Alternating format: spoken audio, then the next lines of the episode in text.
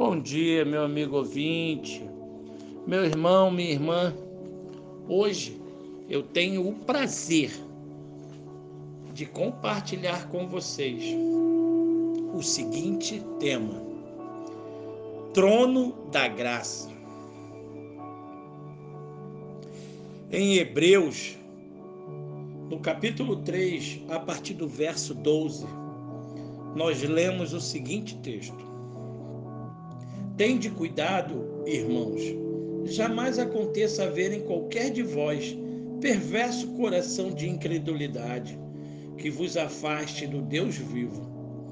Pelo contrário, exortai-vos mutuamente cada dia, durante o tempo que se chama hoje, a fim de que nenhum de vós seja endurecido pelo engano do pecado.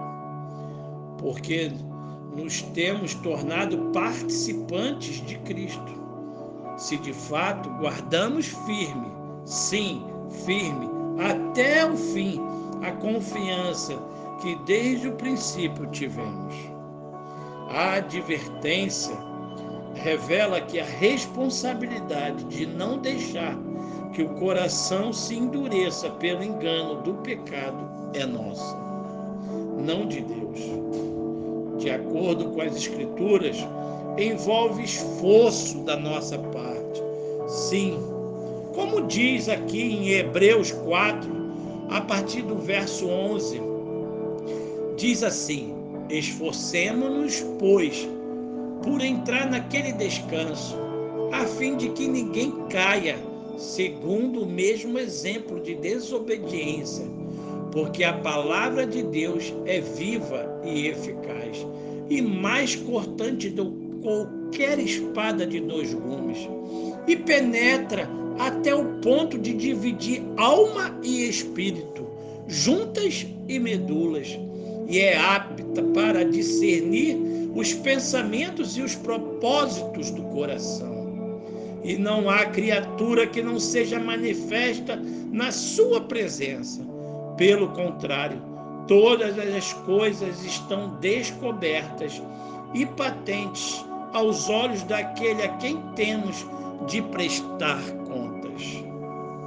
Ah, meu irmão, é interessante como a Bíblia fala de um esforço humano e graça divina combinados. Um não exclui necessariamente o outro. Sim, mesmo dependendo da graça divina, temos que cooperar com ela.